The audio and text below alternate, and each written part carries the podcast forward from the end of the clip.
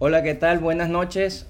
Eh, es un placer saludarles nuevamente desde este espacio que hemos llamado Oído Activo para cada uno de nosotros y el nombre por sí solo se expresa.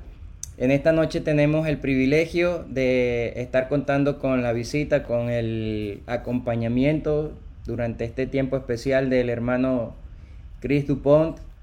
Para quienes no lo conocen, eh, autor del libro eh, Licencia para Dudar, un hermano cristiano de la fe, radicado ahora mismo en, el, en Houston, Estados Unidos, pero mexicano de corazón y de nacimiento, y con quien vamos a tener un un momento bien agradable y bastante aclarador, ¿no? De dudas, de cuestiones que quizás hemos aprendido un poco distorsionadas y que es un buen momento y un buen espacio para que todos podamos estar eh, aclarándola, para que todos podamos estar eh, abriendo nuestros ojos a una realidad que quizás no conocíamos o no habíamos aprendido del todo bien.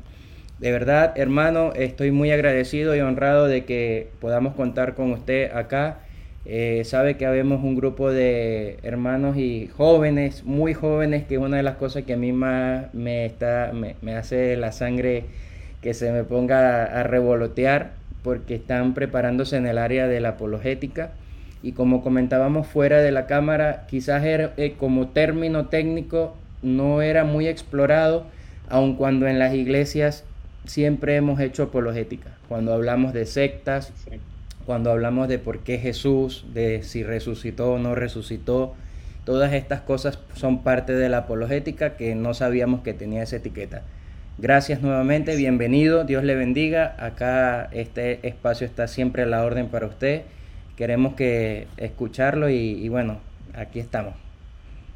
Gracias a ustedes, gracias eh, por tu ministerio, hermano, de oído activo. Yo platicaba hace unos días una persona muy, muy querida acerca de, cuando empecé yo los pininos de poner material en línea en apologética, que fue eh, en el 2013, que empezamos Jorge Gil y un servidor.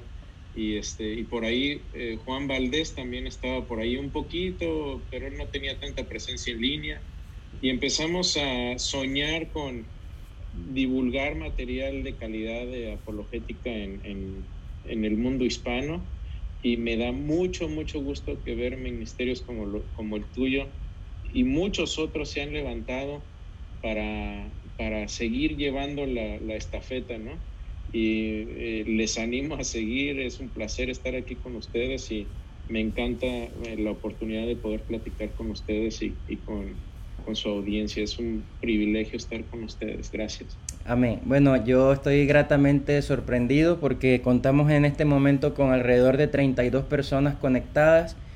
Eh, le están enviando saludos a usted, también a mí, por supuesto, lo que estamos haciendo. No, nosotros, eh, la gloria sea principal y siempre para Dios. No es algo que, que podamos hacer por, bueno, en mi, en mi caso, que yo me pueda jactar de algo, siempre digo, soy un punto en el universo y que usted nos haya atendido sabiendo que tiene tantas responsabilidades, de verdad es un honor. No, no, yo soy, yo soy consiervo de ustedes, como dice Pablo, y su servidor, y estoy aquí para servirles en lo que pueda. Muchas gracias. Así es, y no me queda duda, en este espacio hemos tenido al hermano Juan Valdés, de verdad que con toda su experiencia, un hombre súper humilde y un hombre de Dios que le sirve, igualmente Jorge Gil hemos, este, hemos tenido también la posibilidad de contar con él acá. Y en este paréntesis yo quiero exaltar a Dios porque puede parecer que cuando uno ve a las personas en la pantalla de otro, dice, uff, no, ese hermano está muy lejano. Y, no, ¿cómo va a ser? Mire, mañana mismo va a estar William Lane Craig en una de las páginas de los chicos de acá, de el que estamos en el grupo, ¿no? Entonces, Parece inalcanzable, pero realmente es algo eh, que si uno lo está haciendo con el corazón para Dios y tratando de edificar al cuerpo, yo creo que Dios es quien une todos esos nodos, esos puntos, y al final somos parte de una sola red, de una sola iglesia y de un solo cuerpo que está tratando de llevar adelante esta obra que el Señor nos encomendó. A los que nos ven por Facebook, yo les pediría que nos digan de dónde nos ven, y desde ya pueden ir dejando las preguntas, pueden ir dejando sus inquietudes. Este espacio también es para ustedes. El hermano va a estar compartiendo un material acá con la intención de, que podamos abordar eh, el, tema de las dudas de una forma un poco académica, no tan a profundidad, pero sí para que nos quede un, material ah, visual. Sin embargo, eh, la principal intención es responderles si tienen alguna inquietud, alguna duda durante el desarrollo de que el hermano esté hablando.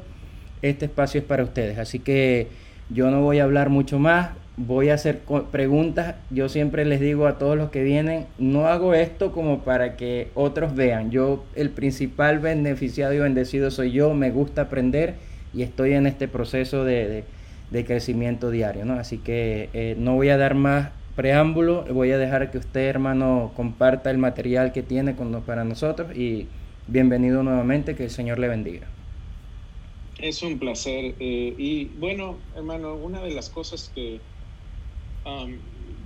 que, me he especializado un poquito es, eh, nunca le he llamado así, pero le voy a llamar metaapologética, ¿no? Es, es ¿Qué, hay, ¿Qué hay atrás de la apologética? ¿Qué hay atrás de las preguntas que tenemos? Y cuando escribí este libro me enfoqué mucho en mí mismo en cuanto a mi experiencia, ¿no?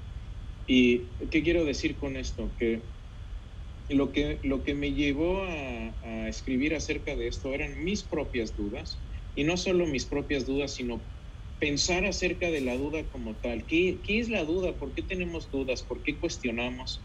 Eh, ¿Cuáles son las, las preguntas más grandes que nos podemos eh, eh, poner en, en, la mente y cómo podemos resolverlas? Y una de las cuestiones más importantes que creo que la humanidad se, se ha cuestionado desde los inicios, desde que existe el ser humano, es de dónde venimos, por qué estamos aquí, cuál es el propósito de la vida. Y estas son las cuestiones que han eh, quitado el sueño a filósofos durante muchísimos siglos. Y no, es, no, somos, no somos nuevos en esta, en esta cuestión. Eh, voy a compartir mi pantalla brevemente para que nuestros amables eh, asistentes puedan ver también. Y lo que el título de mi libro es Licencia para dudar, cómo aprovechar tus dudas para vivir libremente. Y creo que el alma humana tiene una sed de saber. Y estas grandes preguntas de, de dónde vengo, cuál es el significado de la vida, ¿hay vida más allá de esta vida o no? ¿Existen los milagros o no? ¿Existe Dios? Jesús fue un hombre nada más o resucitó también. Todas estas cuestiones las trato en el, libro de una manera u otra. Ah, y cuando estaba escribiéndolo y los editores me, me preguntaron que quién era mi audiencia, yo tuve que ser muy honesto con, él, con ellos y decirles, fui yo la audiencia. Yo Ah, podría haber dicho que escribí este libro magnánimamente para un beneficio a la humanidad, pero realmente lo escribí también para mí, para recordarme a mí de qué es lo que debo hacer y en qué debo enfocarme cuando estoy pasando por dudas. Una de, una de las personas que más admiro en la historia fue eh, Blas Pascal, un hombre creyente, y esto es lo que él dijo, dijo, aquel que duda y no investiga, se torna no solo infeliz, sino también injusto. Y el problema a, veces que en la iglesia a veces se nos ha inculcado la idea de que investigar, indagar en nuestra fe está mal, es pecado. Tú simplemente debes creer y ya no hacer preguntas. Y creo que eso es un problema y cuando yo estaba pensando en lo que es la fe, como la define la Biblia, me acordaba de un episodio que tuve de niño recordando con mi papá, mi, yo les, eh, como bien decía, soy de México, y una vez mi papá me llevó a Veracruz a pescar jaivas. Estos son cangrejos, pero son cangrejos más grandes. Y la forma de pescar una jaiva es, vas en un barquito, por lo menos así es como se pescaban ahí, y utilizas una, eh, una red en forma de, caja eh, una jaulita pones carnada adentro y la dejas allá abajo, la dejas toda la noche porque estos cangrejos son animales nocturnos. Los cangrejos suben y entran por, una, eh, por un orificio a la jaula y ahí se quedan comiendo tranquilamente y ya después el pescador a la mañana siguiente llega y jala las jaulas y los cangrejos no tienen tiempo ya de salirse y es la forma más sencilla de pescarlos. Y yo me acuerdo que fuimos, hacíamos esto y el pescador los sacaba de, de, su, de, las redes y los dejaba libres en la, en la lancha. Y yo me acuerdo que tenía, por lo, tendría tal vez unos cinco años, y me acuerdo como si fuera ayer, estaba yo viendo en la lancha mis piecitos blancos desnudos alrededor de todos estos monstruos que para mí eran como unas arañas gigantes. Y mi papá, me, me acuerdo que mi papá me dijo, no tengas miedo. Si no te mueves, las jaivas te van a dejar tranquilo. Y esto es la operación de la fe, mi hermano. La fe es sinónimo, por lo menos la fe como la define y como la usa la Biblia es sinónimo de confianza. Y yo tuve confianza en mi, en mi papá de que me estaba diciendo la verdad. Y así fue. Precisamente yo me quedé inmóvil, me pasaban muy cerca las jaivas encima de los pies, pero nunca me eh, lastimaron porque le tuve confianza en mi papá y eso fue lo que hice. Y, y, Dios como nuestro, nuestro papá eh, también quiere que tengamos ese tipo de confianza. Entonces cuando yo hablo de fe, lo empiezo definiendo como confianza y hay una fórmula para entender lo que es la confianza desde el punto de vista de Dios. Y esto funciona para cualquier relación, no nada más para eh, la relación con Dios. Confianza lleva varios elementos. El primer elemento es la, la información. Es decir, para tú confiar en alguien necesitas poder tener conocimiento de esa persona o de ese evento si tienes que confiar en un evento, por ejemplo, algún evento histórico, como yo sé eh, que Julio César cruzó el río Rubicón? Bueno, hay formas de saber eso y hay información y podemos obtener conocimiento acerca de eso. Y la otra es el tiempo. Entonces, cuando yo tengo información y tengo tiempo y los combino, puedo, puedo ganar confianza o perder confianza acerca de alguna persona o de algún evento. Y aquí es donde entra el factor duda. La duda es el común denominador de, estos dos eh, elementos, de la información y del tiempo. ¿Qué es lo que pasa? Que cuando yo empiezo a tener dudas, empiezo a erosionar esto. Y, estas son todas las matemáticas de las que voy a hablar como ingeniero. No se preocupen, no voy a hablar más más matemáticas, pero piensa en, lo, piensa en lo que sucede. Si la duda se hace muy grande, entonces empiezo a dividir lo que tengo aquí de conocimiento y consistencia, el numerador eh, se empieza a dividir entre, piensa en una pizza, por ejemplo. Si tengo una sola pizza y tengo 100 personas, me va a tocar un pedazo muy pequeño. Entonces eso quiere decir que la confianza se va a reducir. Pero si la duda es muy pequeña, si tengo nada más una persona, te toca la pizza completa. Es la misma idea. Mientras menos duda tenga yo, mientras mantenga yo mis dudas eh, eh, a una distancia razonable, de un tamaño razonable, mi confianza va a ser mayor. Y, eh, esta es la fórmula de, la confianza.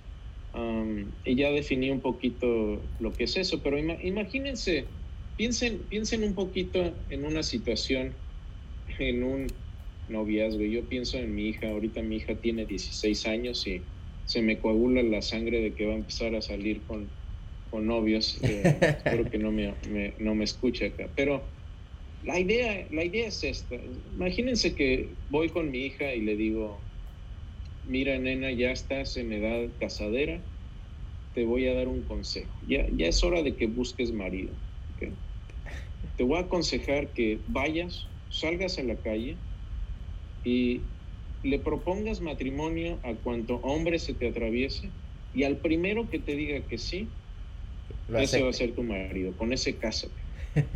y cuando estoy en audiencias grandes y les pregunto, sobre todo a los papás, les digo, ¿cuántos de ustedes aconsejarían así a su hija? Nadie levanta la mano. ¿Por qué? Y, luego les digo, bueno, ¿por qué no? Tengan fe, tengan confianza. Y ese es el punto central de lo que es la fe y la confianza. Uno no puede tener fe al menos que tengas estos elementos, que tengas conocimiento de la persona. Mi hija va a tener que conocer a un hombre, eh, va a tener que empezar a interactuar, interactuar, tal vez se hagan amigos, eh, y esa amistad va a llevar tal vez a una relación más profunda. Al principio van a hablar de cosas superficiales como el clima y sus gustos acerca de eh, sus mascotas y cosas que no son íntimas para nada. Y después, si la relación sobrevive esas interacciones, habrá tal vez más profundidad, habrá más tiempo, las dudas se irán disipando hasta que el hombre, eh, el, hombre se convierta en un novio, el novio se convierte en prometido y tal vez se convierta después en esposo. Pero este es un proceso en donde la confianza va aumentando. Ahora, quiero hacer una aclaración aquí. ¿Quiere decir esto que, por ejemplo, mi hija para casarse va a tener que tener certeza absoluta de que va a ser un buen hombre? Obviamente no, siempre va a haber un elemento de duda, pero esa duda se puede manejar, se puede minimizar y se puede eh, mantener de manera en una manera controlada y una manera razonable. Y es lo mismo que queremos hacer con todas nuestras otras dudas, con las dudas existenciales. Hay mucha gente que piensa que no podemos saber si Dios existe. Bueno, creo que sí, ah, se puede saber de manera razonable, no de manera absoluta, ¿ok? Pero se puede saber de manera muy razonable si Dios existe o no. Se puede saber de manera muy razonable si Jesús resucitó de entre los muertos o no. Tenemos documentos históricos. ¿Qué valor de confianza les podemos asignar a estos documentos? Eh, tenemos conocimiento, tenemos información y tenemos eh, esta información muy temprana. Entonces, ah, mi, mi, punto principal con el libro es que eh, hay muchos, muchas personas dentro y fuera de la iglesia que piensan que tener fe es sinónimo de, de ignorar el conocimiento, sustituirlo con un tipo de eh, fideísmo, es decir, el creer sin evidencia. Eh, mucha gente piensa que creer sin evidencia o a pesar de evidencia contraria, eso es una buena fe y yo estoy completamente en desacuerdo. Creo que la Biblia nunca utiliza esa definición de, fe. Creo que más bien la fe es ah, confianza en un Dios que se ha hecho merecedor y digno de esa confianza. Cuando uno, cuando una persona, cuando tú confías en alguien, es porque ese alguien, esa persona, te ha dado razones suficientes para depositar esa confianza en él o en ella. Ah, Así es. Yo quiero hacerle una pregunta en este punto. Eh, sí, hermano, adelante. Eh, no sé qué tiempo usted tiene en el Evangelio, ¿no? Pero la pregunta va dirigida a, ¿usted ha estado en ese tipo de organizaciones que establecen pues, lo, que justamente lo que está diciendo, ¿no? Eh, no, eso es, es así porque la Biblia lo dice, no, tienes que creer porque si no, no tienes fe. Y e, e, este modelo de evangelio que quizás es muy carismático en cierta forma y que es bastante común en la zona en la que nosotros nos desenvolvemos, hacia acá, hacia el sur del continente. No sé cómo es exactamente en Estados Unidos, creo que es un poco más, más entendido, más racional, ¿no? Pero para nosotros eh, creo que sí es, es bastante más habida esa, esa forma de de inculcar el conocimiento o de desinculcar el conocimiento. Y junto con esa pregunta, porque he escuchado de personas bastante serias, bastante serias, eh, que usted me pudiera ayudar a, a, diferenciar. Dónde está el peligro de el, eh, no del cientificismo, sino de no del, del, exceso del conocimiento que creo que le ah. dan el nombre de, no sé, academicismo no es no recuerdo el, nombre que le asignan pero que tiene que ver con esto no con también como que si se estudia demasiado como que si se va demasiado a la, a la parte investigativa a lo extrabíblico y este que como que si fuera un peligro para la fe y para para que no podamos entender lo que es el Evangelio como tal. No sé cómo, cómo lo ve usted. Sí, hermano, es una muy buena pregunta. hay un gran peligro, eh, y he escrito un poco de esto. Hay, hay dos peligros grandes, y, y, ambos son irnos a los extremos. Por un lado tenemos el peligro de ignorar la definición correcta de lo que es fe y simplemente irnos a un cristianismo intelectual. Y este cristianismo intelectual muchas veces es muy raquítico porque carece del elemento sobrenatural de la presencia del Espíritu Santo, de la presencia de Dios de la expectativa de milagros y te voy a confesar algo muy personal. Cuando empecé a estudiar esto, me empecé a ir mucho por el lado intelectual y a minimizar el lado eh, eh, el, lado de los milagros, por ejemplo, de, la llenura del Espíritu Santo, de, de esperar lo sobrenatural de Dios. Y no estoy aquí hablando de cuestiones de ser carismático o de desórdenes donde uno, yo estoy muy en contra de las iglesias donde se hacen desorden y eh, hablan en lenguas 40 personas y no se entiende nada, eh, donde se tiran, eh, la supuesta esta risa santa y cosas así. Si lo practican, discúlpame, es algo que yo no comparto porque Dios es un Dios de orden y donde reina el desorden, Dios está ausente. Perdón. Así es. Entonces, creo que ninguno de los dos extremos es correcto. Creo que tenemos una tradición desde los primeros padres de la iglesia, desde el mismo Pablo, que era un Pablo era un gran gran intelectual con idiomas, con estudios de primera categoría, habiendo estudiado en Tarso, que era la capital intelectual del mundo griego en aquel tiempo.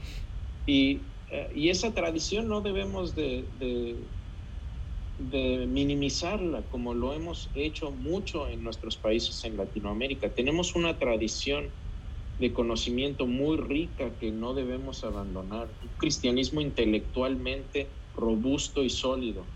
Por el otro lado, hermano, no debemos descuidar nuestro lado espiritual, nuestra vida de oración, nuestra vida de esperar milagros. Yo este año ah, de pandemia y, este año, este año en curso, he visto más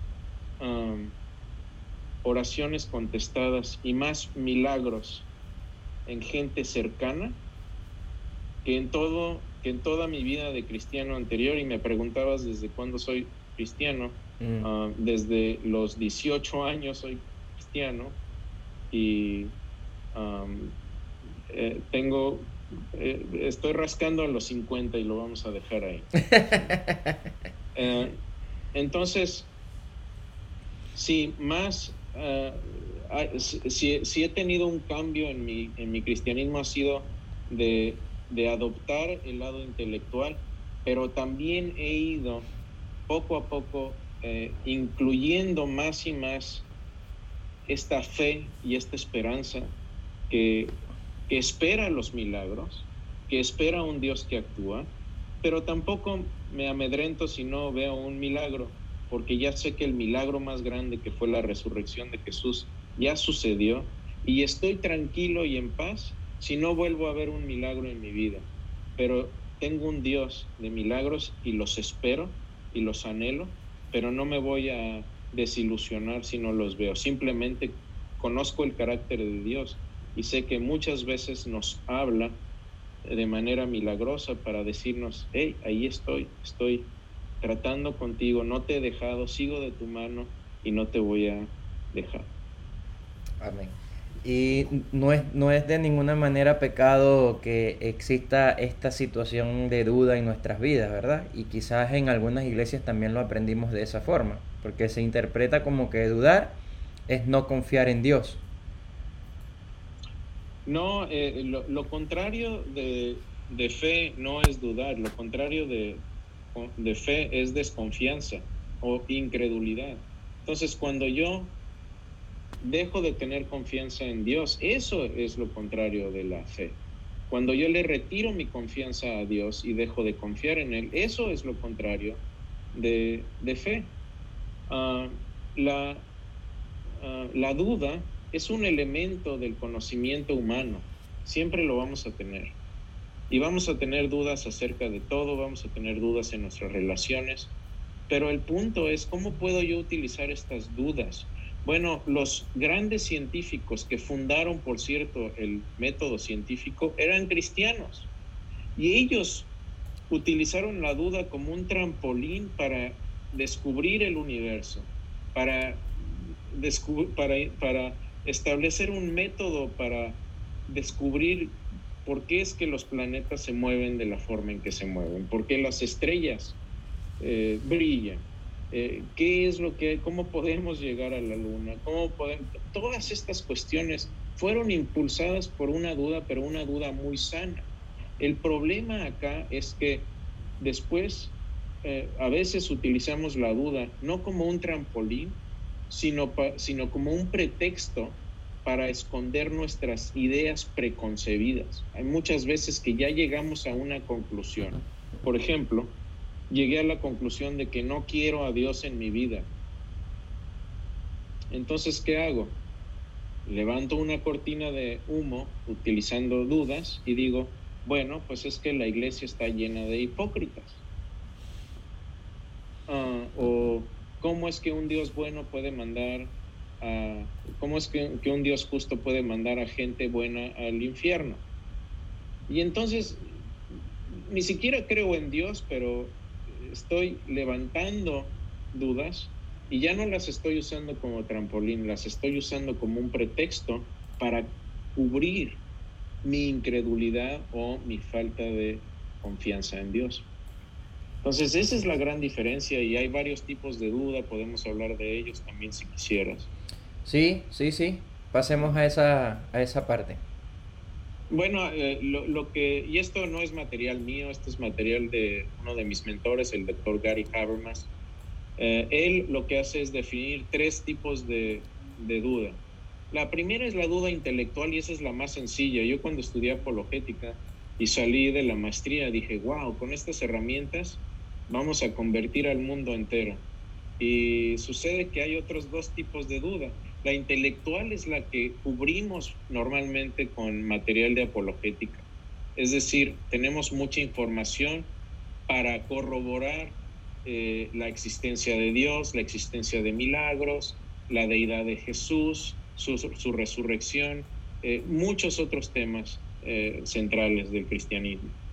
Y podemos defenderlos con muy buena información.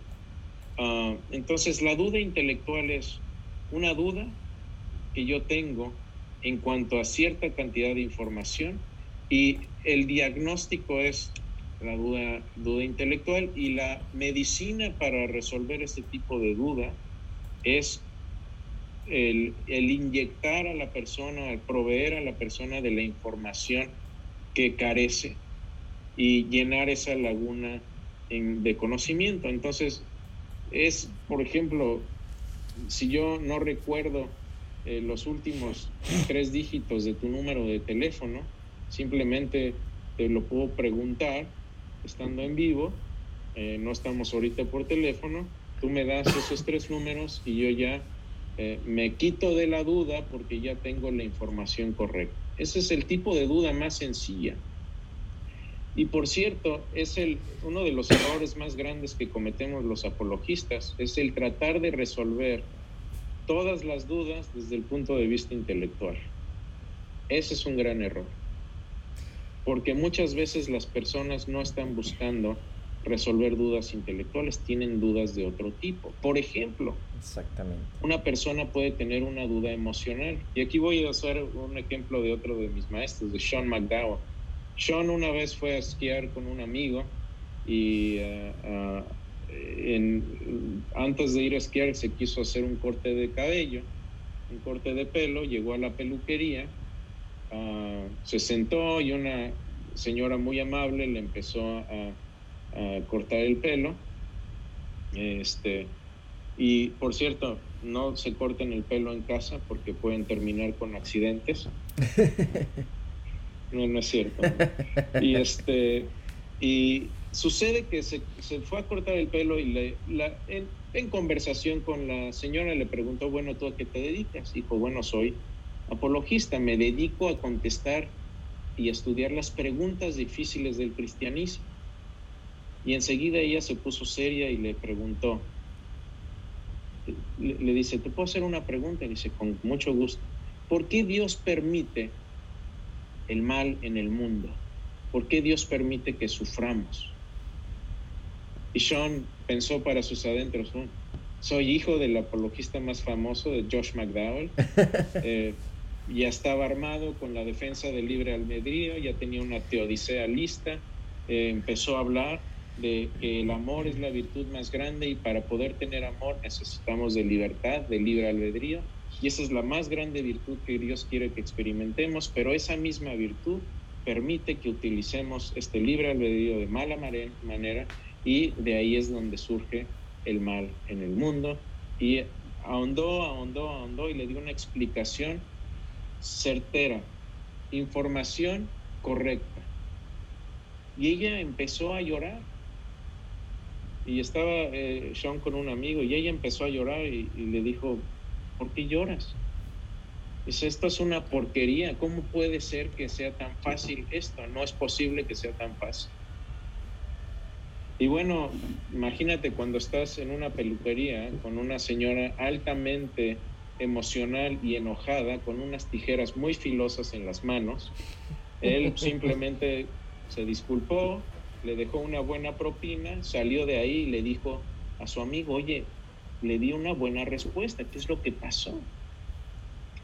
Dice, ¿tienes una idea de lo arrogante que te veías respondiendo a ella? Jamás te interesaste por ella, jamás le preguntaste por qué estaba haciéndote esa pregunta y no te diste cuenta que ella tal vez estaba pasando por un gran sufrimiento y nunca le preguntaste ella no estaba sufriendo de una duda intelectual, sufría de una duda emocional. Si la duda emocional se debe tratar de manera distinta, a veces simplemente necesita la persona un hombro para llorar, que estemos ahí, que escuchemos, que seamos empáticos, etc. Y la última, el último tipo de duda es la, la duda volitiva, eh, que tiene que ver con la voluntad. La duda volitiva es cuando alguien ya tiene una idea preconcebida y eh, simplemente está cubriendo esa idea eh, eh, con dudas. Entonces, por ejemplo, si yo ya decidí que la religión es mala porque me cae mal la gente religiosa, pues puedo decir simplemente tengo muchas dudas de que Dios exista y no he visto pruebas realmente. Yo no me voy a ser creyente al menos que Dios baje y se, muestre en, persona a mí. Entonces, ¿qué es lo que haces? Pones un estándar demasiado alto y simplemente tú ya tienes una idea preconcebida y simplemente estás actuando sobre esa idea y utilizando eh, la duda como una cortina de humo, de humo, pero tu voluntad ya está cauterizada al punto que simplemente no quieres creer. Tiene que ver más con tu voluntad que con eh, un deseo de eh, saber más. Tú no quieres saber más, simplemente estás buscando un pretexto para lo que ya concluiste. Entonces esos son los tres tipos principales de, de duda. ahora esa, eh, quizás para la que los apologistas estamos menos preparados es la emocional, ¿verdad? Porque digamos que... Yo creo que sí. E, es un área como más de atención pastoral, ¿no? No sé si usted lo ve de esa manera y, y cómo entonces pudiéramos eh, darle una salida a ese tipo de personas, ahora que usted muestra ese, e, ese ejemplo, lo comparte, y creo que es bastante común, incluso en las redes sociales, eh, hay personas que eh, han, han, adoptado la postura de ateos, ¿no? Dicen ellos. Sí. Y cuando uno observa su manifestación o su escritura o lo que quieren compartir, eh, muestra realmente una, una, especie de resentimiento. Y es bastante común, es, es, una gran mayoría de, de estas personas que muestran un resentimiento que no lo han expresado de tal manera, pero en, su, en lo que uno interpreta se ve de esa forma. Entonces, ¿cuál debe ser la, la, la o, bueno, no, quizás no hay una, una receta, pero ¿qué nos recomendaría usted? Porque estamos en un punto muy bueno de la historia, donde no sé por qué, pero vienen bastantes ateos a ver qué es lo que estamos haciendo. Y yo, y yo a veces me pregunto, wow, pero si son ateos, ¿por qué vienen a una página cristiana? No, esto no puede ser algo eh, aislado. Ellos están en, en, un, en, una necesidad. Hay una necesidad detrás de esto. Y no me gusta mucho mencionar al, al, a este hermano, pues, porque ya sabemos lo que ocurrió, pero Rabbi Zacarías decía, hay que ver a la persona que está detrás de la pregunta y no solamente la pregunta que está haciendo o el cuestionamiento que quizás te está haciendo. Claro. Sí, muy, muy, muy buen punto. Ah, creo que sí estamos muy mal los apologistas en general y esto no es una crítica, yo me incluyo ahí, pero creo que estamos muy mal. Somos muy buenos para dar datos y para dar información y para debatir, pero no estamos preparados. Eh, lo que nos falta es un término que, que ahora se utiliza mucho en el mundo de los negocios que se llama inteligencia emocional somos emocionalmente muy insensibles y muy tarados, por no decir otra cosa. Somos muy torpes en cuanto a, a esa sensibilidad con la gente. Eh, entonces, yo lo que sugiero ahí es dos cosas. Yo si fuera a hacer otra maestría o incluso un doctorado, que no lo voy a hacer, no tengo tiempo, pero si, si volviera, yo me metería mucho a psicología.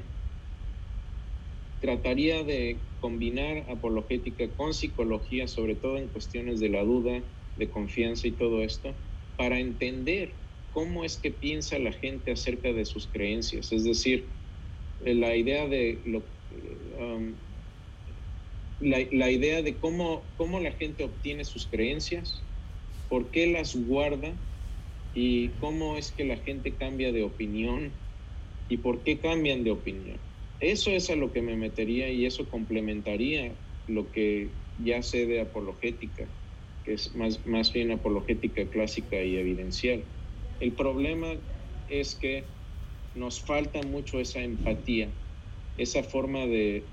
La, la, la forma de hacer apologética ahora debería ser hey, amigo ateo, sé que estás enojado, tal vez esto y lo otro, pero ¿por qué no me dejas invitarte a un café y vamos y platicamos de estas cuestiones? Obviamente hay una audiencia también cuando hacemos debates en línea o en vivo. Obviamente muchas veces no estamos tratando de convencer a la persona, estamos tratando de mostrar que una postura es más válida y más evidencialmente sólida que la otra. Entonces, no estoy hablando yo de ese tipo de conversación, pero sí, ya puertas cerradas, cuando yo tengo, me topo con una persona que no cree como yo, lo, lo mejor es entablar una conversación, entablar una amistad, y dentro de esa seguridad que un ambiente de amistad provee, y, esa, y, esa, y esa, ese intercambio emocional y esa confianza que se va gestando, ese es el mejor eh, nido para tener conversaciones difíciles. Y les recomiendo también, por cierto, el libro de tácticas de Greg Coco para tener ese tipo de conversaciones. Y recomiendo, aunque se oiga presuntuoso mi libro para entender los tipos de duda y ya uno armado con conocimiento acerca del tipo de duda que la persona está sufriendo y la, la forma de tener conversaciones con el libro de tácticas, eso ya, aunque no tengas mucho, mucho conocimiento de la Biblia o de eh, la resurrección o otras cosas, ya con eso puedes llevar una muy buena conversación y cuando te atores simplemente puedes ser muy honesto y decir, sabes qué, no te tengo respuesta de esto, pero ¿por qué no me dejas investigar? Y te invito a otro cafecito la próxima semana y seguimos con la conversación. Así es. Usted habla de el papel de, de la psicología y no puedo evitar pensar en mi pastor en Venezuela siempre hablaba de que qué importante eh, sería era para él, ¿no? Él hablaba en términos primera persona que contar con un psicólogo dentro del equipo pastoral. Y ahora yo vivo en Chile y mi pastor acá, Diego Bracho, si está por ahí le saludo, es psicólogo y además es pastor y tiene muchos años sirviéndole al Señor. Entonces, verdaderamente es una herramienta potente, no solamente en el área de la apologética, sino en el servicio al Señor, porque eso te da como un aspecto más amplio de lo que es la persona propiamente, ¿no? Y bueno, y obviamente hay que tener cuidado, porque como hay buena filosofía, hay mala filosofía, como hay buena apologética, hay mala apologética, y como hay mala, buena psicología, hay mala psicología. Pero yo creo que la buena psicología que intenta eh, analizar la forma en que los humanos pensamos es algo muy, muy útil. Así es. Eh, usted también hablaba de, las dudas y yo quiero hacer aquí el, disclaimer de que yo hice el, el test que acompaña al libro que usted escribió. Ah, y, muy bien, sí, sí, sí. Y verdaderamente a mí me, me desarticuló por completo porque el resultado es que la mayor parte de mi duda, voy a, eh, usted va a hablar de cómo funciona su test, pero yo voy a hablar solamente del resultado para no quitarle lo que usted ya maneja. Este, me, me dejó desarticulado porque resulta que la mayor duda que yo tengo es volitiva. Y, teniendo 10 años en el Evangelio, conociendo parte de la palabra de Dios y que se supone que tratamos de, estamos tratando de vivir una vida eh, de reverencia y de temor al Señor, resulta que la, que más está presente en nosotros, a pesar de, es la volitiva, es, esa, ¿no? La volitiva. Entonces ahí usted ayúdenos a entender esa, esa situación, el por qué. Y ya eh, con, la, con la explicación suya se va a entender el por qué es tan complejo lo que yo estoy preguntando. Claro, sí, en el, en el capítulo 2 del libro y también, por cierto, en mi, en mi página en veritasfidei.org diagonal libros, ahí se puede acceder también a la autoevaluación. Y lo que hice fue ah, una serie de 30 preguntas y obviamente están al azar, pero cada una de estas preguntas corresponde a una de las categorías de, tipo de duda. Y ah, también tiene un índice. Entonces, alguien que tiene, ah, alguien que, que como tú le gusta la apologética, obviamente va a tener un índice de duda intelectual muy bajo porque tienes un conocimiento amplio, uh, etcétera. Yo, en lo personal, tú ya te confesaste, bueno, voy a seguir yo confesándome también. Yo soy más dudador emocional. Por cierto, antes de, antes de que me regañen, la palabra dudador yo la acuñé y, no viene en el diccionario, pero yo soy dudador emocional. Entonces, ¿qué quiere decir? Que cuando tengo dudas, cuando sufro de dudas, las dudas que más me, con las que más voy a batallar son dudas de tipo emocional, no, no necesariamente de tipo intelectual. Entonces, ¿qué es lo que sucede? Esto me ayuda también a estar consciente de cómo voy a luchar yo con, e, con estas dudas. Ah, y ahí es donde, en el capítulo donde trato con la duda emocional, pongo una serie de, ah, de consejos que yo me apliqué a mí mismo, que, que tomé de, de, otro de mis maestros, del doctor JP Morland para ayudarme a mí personalmente cuando estoy yo sufriendo de dudas emocionales. ¿Qué es lo que debo hacer yo, Chris Dupont, con mis dudas emocionales cuando estoy sufriendo de ellas? Y yo simplemente lo vacié todo ahí y se los comparto. Si les sirve, qué bueno. Y si encuentran alguna otra forma más efectiva, soy todo oídos también.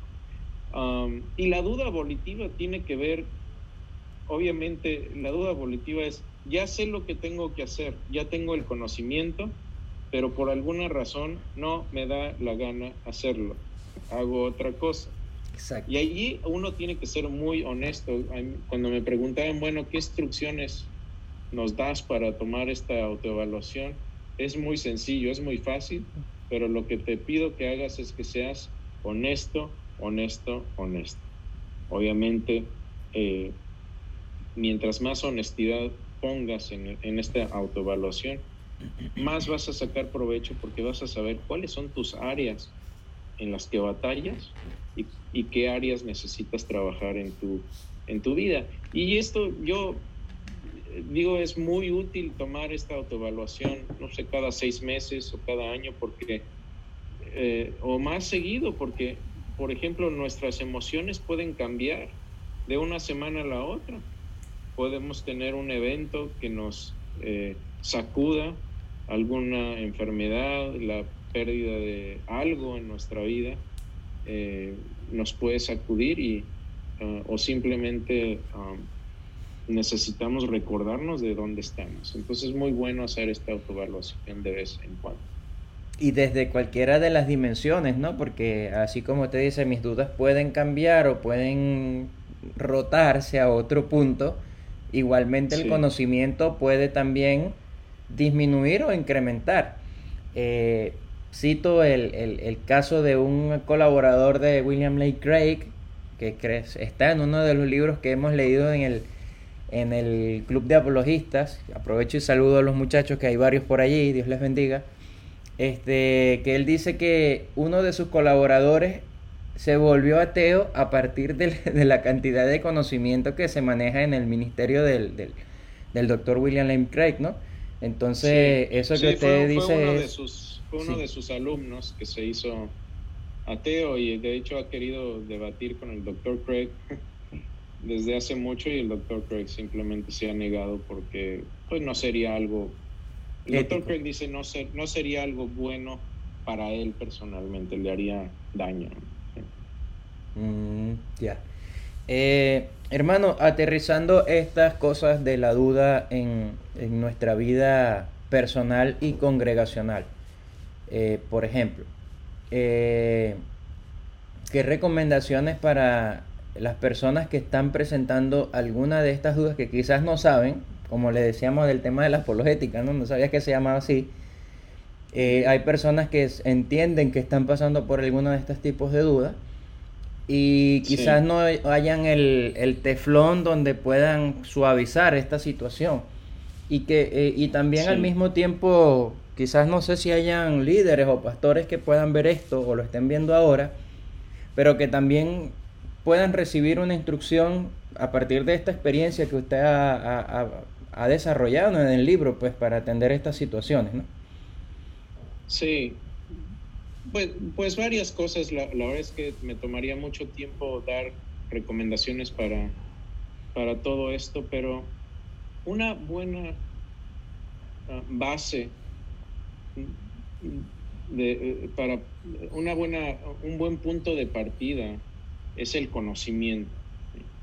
Entonces, yo lo que, porque hay una progresión, algo que no mencioné, es que hay, hay una progresión entre estos tipos de dudas.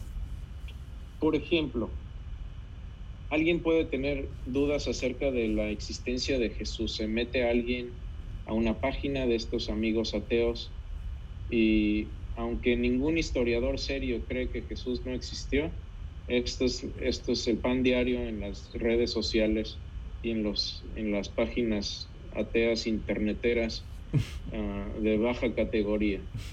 Ah, entonces, me meto a ver un blog donde dice Jesús nunca existió. Me entra la duda, ¿ok? ¿Y qué es lo que hago? Bueno, tal vez mi primer pensamiento es, voy a ir con mi pastor, con la persona más conocedora de estos temas de la Biblia y de Jesús y le voy a preguntar y le voy a decir, mira, pastor, me metí esta página y me dijeron, me, me pusieron ahí evidencias de que Jesús no existió. ¿Qué puedo hacer? Y esta persona que es en la que más confía en cuestiones de fe me dice, no dudes, dudar es pecado, tú solo cree y ya, y ya deja de meterte a esas páginas y ya no investigues más que vas a dañar tu fe. Entonces, ¿qué pasa? Mi duda intelectual ahora ya se volvió duda emocional y digo, no puede ser. Fui a la persona más indicada, más sabia y más conocedora de esto y no supo contestarme. Debe haber algún problema. Y esta duda emocional puede, en un momento dado, evolucionar y enojarme a tal grado que se convierte ya en, duda volitiva. Y dices, pues ya no quiero saber nada, no quiero saber nada de la iglesia, no me han ayudado, son una bola de hipócritas y me voy a alejar de la iglesia. Hay una progresión. Esto es un caso hipotético, obviamente, pero eh, no es tan descabellado. Mm. Entonces, ¿qué es lo que, qué es lo que sucede? Una buena base es comenzar con un buen conocimiento histórico uh, de nuestra fe, conocer bien nuestras bases y no solo creer porque nos lo dijo el pastor o porque nos lo dieron nuestros padres como leche materna y simplemente así lo, lo absorbemos. Debemos de cuestionar nuestra fe sanamente y estas dudas ponernos a investigar de fuentes que sean confiables y empezar desde ahí. Y si ya estamos con dudas emocionales, obviamente en mi capítulo del libro de la duda emocional tengo una serie de pasos muy, muy prácticos que uno puede tomar para lidiar con sus, sus dudas emocionales y de, de, igual manera la duda volitiva. Pero una buena base es empezar estudiando por qué creo lo que creo, por qué contestarme a mí mismo, por qué creo que el cristianismo es verdad, por qué creo que el cristianismo es verdad. Y yo empezaría con la evidencia de la resurrección, que por cierto viene en mi libro también. ¿Por qué? Porque yo puedo tener las dudas de muchas cosas de la Biblia, que si Adán existió o no, que si fue una manzana o si fue una pera o otra cosa, que si existió el jardín del Edén, que si salieron un millón de judíos del Éxodo o fueron 20 mil. Puedo tener dudas de todo eso, pero si la resurrección sucedió, entonces el cristianismo es verdad. Se acabó el juego. Entonces yo cuando tengo conversaciones con amigos ateos, le digo, bueno, demuéstrame una de dos cosas, que la resurrección no sucedió o que Dios no existe. Cualquiera de esas dos, yo estoy dispuesto a abandonar mi fe si se me demuestra de manera razonable, con evidencia suficientemente razonable, no certeza absoluta, evidencia razonable, me muestras alguna de esas dos cosas, yo abandono mi cristianismo y tal vez me haga budista, otra cosa, no sé. Qué interesante. Eh, acá en casa con mis hijos hicimos ese ejercicio. Yo les pregunté por qué eran cristianos. Y fue un ejercicio bastante, bastante curioso, pero nos fue bastante bien también. Eh, hermano, eh, con el versículo por excelencia sobre la fe, ¿no? La fe eh, es la certeza de lo que se espera y la convicción de lo que no se ve. Esto pareciera sugerir lo que hemos estado hablando entre líneas. Tranquilo, confía y cree y para adelante y para allá, además nada.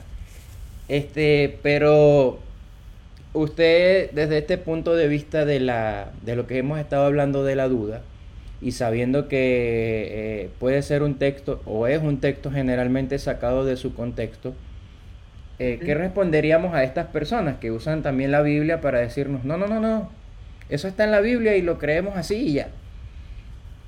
Bueno, eh, muy sencillo, ah, agreguemos también el pasaje donde Jesús se aparece a, este, a los discípulos y, este, y se aparece también ah, después los discípulos hablan con Tomás y Tomás dice yo no voy a creer hasta que vea sus heridas, se le aparece Jesús y después eh, cree y después dice Jesús, bienaventurados los que creyeron sin, haber visto. Okay, eso también podríamos usarlo como argumento para una fe ciega, ¿no? Es decir, tú crees y ya. Pero mi pregunta para los que creen eso es esta. El no ver significa que no tienes evidencia. Es decir, ¿cuántos de ustedes han visto un átomo? ¿Cuántos de ustedes han visto la electricidad fluir en un cable? Ah, lo han sentido probablemente, pero no lo han visto. Entonces, el no, el, el, no ver no significa que no tengamos evidencia. Y ese fue el punto de Jesús. Jesús no estaba diciéndole, uy, qué virtuoso eres por haber, por, por no creer, por pedir pruebas. No, lo que le estaba diciendo es, no seas incrédulo cuando que ya tuviste suficiente evidencia. Yo les dije que iba a resucitar, resucité, tus compañeros me vieron resucitar y el testimonio de ellos debió serte suficiente para creer. Eres un escéptico extremo y esa es una mala actitud. Lo está regañando, no le está diciendo qué virtuoso eres, Tomás. Y el pasaje que dice que ah, eh, ¿Puedes recitarlo de nuevo? La fe es la, eh, certeza de lo que se espera y la convicción de lo que no se ve. Es una certeza, es decir, es una confianza de lo que se espera, aunque no lo vea. Entonces, el que yo no lo vea no quiere decir que tengo evidencia, que no tengo evidencia. Yo nunca he visto a Dios, pero tengo bastante evidencia de que existe. ¿Sí? Entonces, eh, muchas veces esta idea de que no ver es sinónimo de no tener evidencia es un non sequitur, es una falacia non sequitur. Es decir, el no ver no significa que no tengo evidencia. El punto, y por cierto, de esto hablo en el libro, el punto central era que a pesar de que nosotros hoy no vemos a Jesús, no significa que no exista o que no esté vivo tenemos amplia evidencia de que resucitó y está vivo el día de hoy, aunque ahora mismo no lo podamos ver. Así es. Eh, bueno, llevamos acá alrededor de una hora. Eh, yo quisiera como que para ir dándole eh, finalización a este espacio que ha sido bastante enriquecedor y de plano sabíamos que se iba a quedar corto el tiempo, pero en ánimos de que nos quede la duda y ojalá podamos conseguir el libro los que lo tengan a su alcance. Yo lo recomiendo 100%, lo estudiamos en el Club de Apologistas eh, y es, revelador, es revelador. Eh, yo me pregunto muchas veces si caemos en error, en, en errores por... Eh, una vez John MacArthur eh, dijo que la Biblia era suficiente, ¿no? Estoy parafraseándolo. Pero John MacArthur es un hombre que tiene, no sé, bibliotecas enteras editadas, escritas por él. Entonces digo, parece una cierta contradicción, pero este, bueno, ese, ese tema de otro estudio bíblico, dijera mi pastor. Pero el punto es que... ¿Para qué predicar los domingos entonces? ¿no? Leamos los pasajes de la Biblia y se acabó. Exactamente. Entonces, eh, en ánimos de eso de eh, nosotros aprender a disminuir ese, esa cuota de fe y que usted lo desarrolla en el libro, pero en la forma práctica, ¿no? Del día a día, de, de lo que nosotros vemos, escuchamos y versus lo que ponemos en práctica. ¿Dónde está el mayor? Ya nos habló de que el conocimiento es un, es un eje importante pero yo le comentaba mi caso, mi conocimiento ha sido prácticamente menos de lo de, o la muestra de lo que yo sé es menor a lo que realmente sé. ¿Cómo, cómo manejamos nosotros eso en nuestra vida cristiana diaria abarcarlo todo o irnos por áreas específicas. Eh, cuando hablo de esto me, voy exactamente a lo que tiene que ver con, eh, nuestra fe cristiana. Bueno, hay muchas cosas que se cuestionan y quizás hay cosas que las, las, que nosotros no vamos a tener nunca la respuesta. Pero ¿dónde está eh, realmente la fuerza? Sabemos que la parte de la resurrección es, algo. Creo que hay, sí, lo, lo que hacemos los apologistas es mostrar evidencia de la existencia de Dios, de la veracidad del cristianismo, de responder, de, responder a cuestiones difíciles. Pero eh, es muy diferente saber que el cristianismo es verdad a mostrar que el cristianismo es verdad. Y creo que hay otra forma de saber que el cristianismo es verdad por medio de la experiencia misma de Dios en la vida de nosotros. Y esa es la parte que nos falta mucho cultivar, creo yo. Es la parte que descuidamos. Porque muchas veces a mí me pasó que estaba yo estudiando como, bueno, no sé cómo estudia un perro, pero como perro, estudiando horas y horas. Y a veces yo sentía que ya eso era suficiente formación espiritual. Y eso simplemente es absorber con conocimiento. Creo que si queremos conocer a Dios, necesitamos no solo conocer los hechos acerca de Dios y los hechos acerca de la resurrección, necesitamos conocer al Jesús resucitado de manera personal y al Dios vivo actuando en nuestra vida todos los días. ¿Y cómo vamos a hacer eso? Lo vamos a hacer con una vida de oración pegando nuestra rodilla al suelo todas las noches y diciéndole, papá, papito, te amo, ¿qué es lo que quieres que haga? Ayúdame en esta situación. Y eso es lo que va a ir construyendo nuestra intimidad con Dios. No solo nos quedemos con los hechos de Jesús, sino tenemos que conocer al Jesús de los hechos.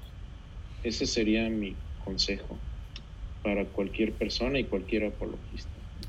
Fallamos mucho en, esa área.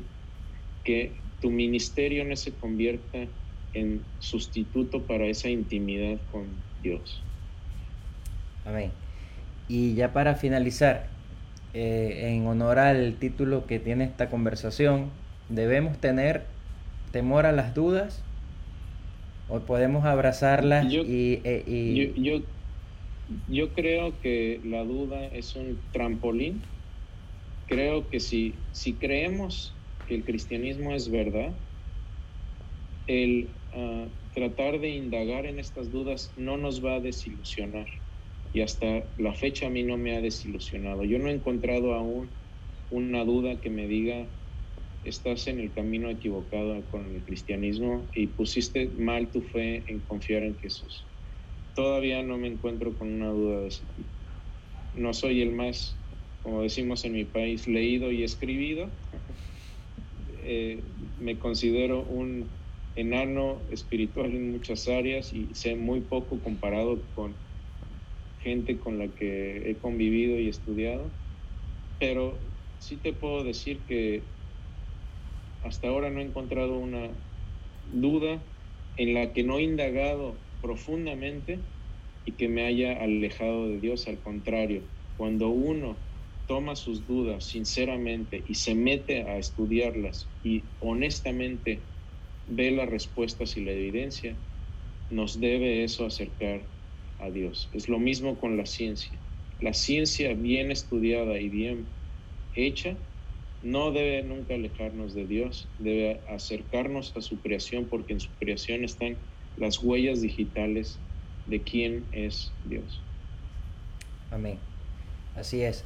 No sé si gustaría dejarle un mensaje de ánimo y de, impulso a los muchachos que están formándose en esta área de la apologética y que nos tocó en un momento súper convulsionado de la historia del planeta y yo creo que no sea en vano y además de que no sea nada eh, casual, ¿no? Está, nos estamos capacitando en un momento que se requiere verdaderamente una capacitación de este tipo.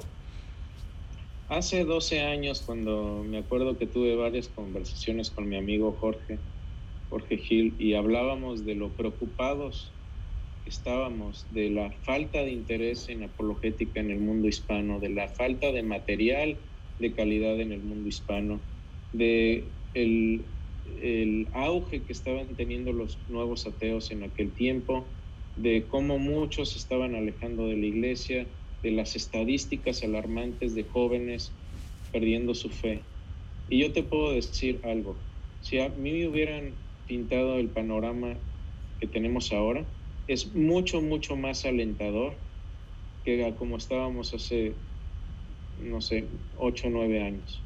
Yo estoy mucho más animado hoy en día y de hecho hablaba, hablaba con una persona ayer y le decía, estoy muy animado de ver ministerios como el tuyo, que, así como el tuyo, muchos están surgiendo, mucha gente se está animando, y yo lo que les digo es, eh, hagamos equipo, eh, sigamos con estas conversaciones, sigue invitando, por favor, a gente que hable de estos temas, inundemos las redes sociales con buena información eh, y seamos eh, de carácter noble y de carácter atractivo para la gente.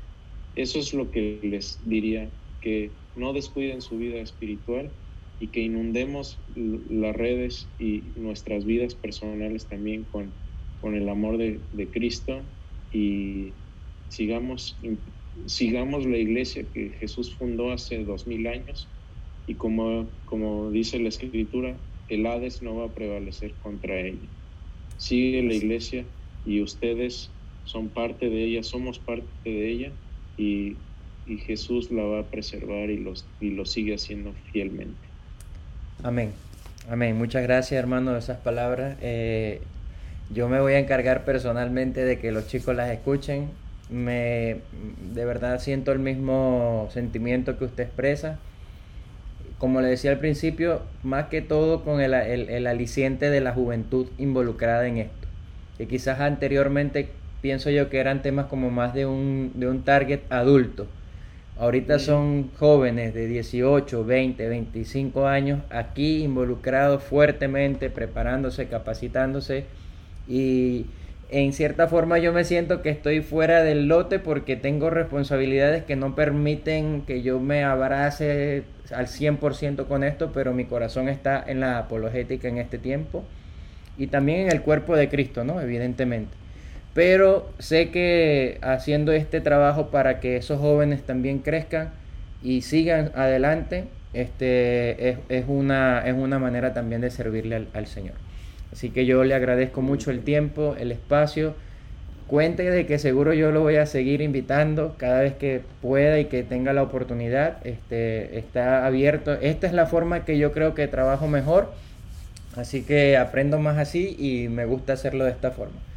Pero también ahí estamos, dándole, aportando conocimiento, buscando, compartiendo, tratando de atender a las personas bajar un poco la intensidad y, ponernos a un nivel humilde como Jesús lo hizo, a pesar de que yo creo que no, no le debió haber sido fácil, sobre todo con los fariseos, ¿no? que no venían con mucho amor.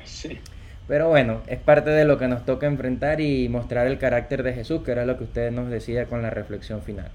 Así que no le voy a quitar más tiempo, le agradezco mucho, eh, que el Señor le bendiga. Este, siempre oramos en general por todo este, esto, que está ocurriendo y eso los involucra a ustedes, pero sabemos que no es una batalla eh, fácil, aun cuando ya está ganada por Jesús. Eh, no, y lo mejor que pueden hacer por, por mí en lo personal y obviamente por los que estamos en las trincheras de la apologética es orar por nosotros. Así es, así es. Bueno, eh, muchas gracias, que el Señor le bendiga y este espacio está abierto. Ojalá en una próxima oportunidad que no sea muy lejos nos volvamos a ver. Que esté muy, muy bien. dispuesto. Le ponemos fecha pronto, con gusto. Así es. Dios le bendiga. Hasta luego. Hasta luego.